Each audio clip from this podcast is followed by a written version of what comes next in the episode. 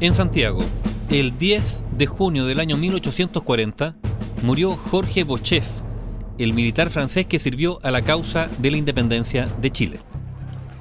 Georges Bochef Isnel había nacido el año 1787 en el departamento francés de Alto del Loira, en el pueblo de Le Puy-de-Velay. Al morir su padre, ingresó a los 18 años al ejército y participó en las campañas de la Tercera Coalición en 1805. Tres años después, cuando ostentaba el grado de sargento, cayó prisionero en España y permaneció allí detenido durante 13 meses.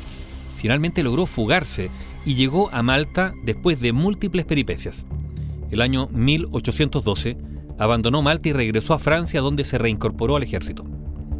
Después de la derrota en Waterloo, Jorge Bochef dejó Francia y partió a Nueva York, donde vivió nueve meses.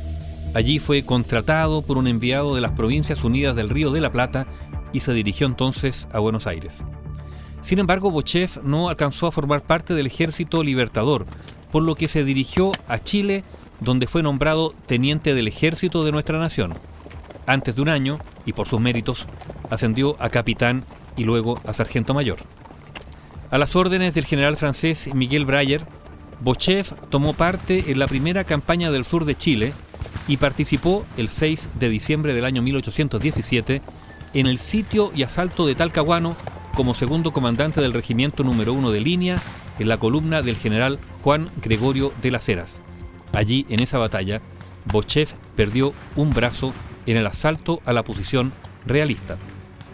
Su mayor gloria la consiguió cuando materializó el audaz plan de Lord Thomas Cochrane para la toma de Corral y Valdivia, donde en una acción relámpago con 250 hombres, desalojó sucesivamente de la inexpugnable fortaleza a los españoles que cubrían los fuertes del Inglés, San Carlos, Amargos y Corral. Ante el abandono de los fuertes, Mancera, Carbonero, El Piojo y Niebla, con sus tropas, tomó posesión de estos. Posteriormente, Jorge Bochef se apoderó de la ciudad de Valdivia, integrándola al territorio nacional, y luego, en persecución de los españoles que huían hacia Osorno, los derrotó en el combate de la Hacienda al Toro el 3 de marzo del año 1820. Al año siguiente, tomó parte en las campañas contra las montoneras realistas.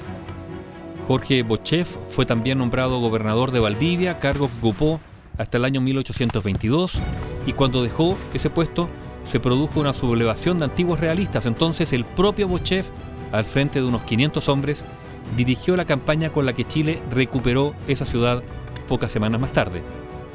El año 1822 se casó con Teresa Manso de Velasco y Rojas, con quien tuvo cinco hijos.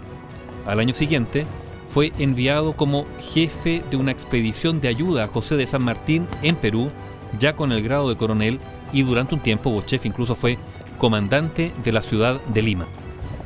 Jorge Bochef participó en la campaña de liberación de Chiloé del año 1824 y en el combate de Mocopulli, donde a pesar de haber caído en una emboscada ante fuerzas muy superiores y tener grandes bajas, logró derrotar a los españoles. Después, en 1826, el 14 de enero, en la definitiva campaña de la liberación de Chiloé, con su batallón número 8, derrotó totalmente a las fuerzas españolas, las últimas, en el combate de Bellavista, y posteriormente hizo la campaña contra los bandoleros Pincheira el año 1827. Jorge Bochef se acogió a retiro en 1828. Una versión dice que fue sacado del ejército, otra que se retiró aquejado por una dolorosa gota. El año 1831 viajó a Francia junto con su esposa para visitar a familiares y amigos. Permaneció dos años en Francia antes de regresar a Chile. Bochev se dedicó a escribir sus memorias, sus memorias de guerra. Pero estas no fueron publicadas en vida de su autor, pero fueron usadas más tarde por Diego Barros Arana para editar la primera historia de Chile del siglo XIX.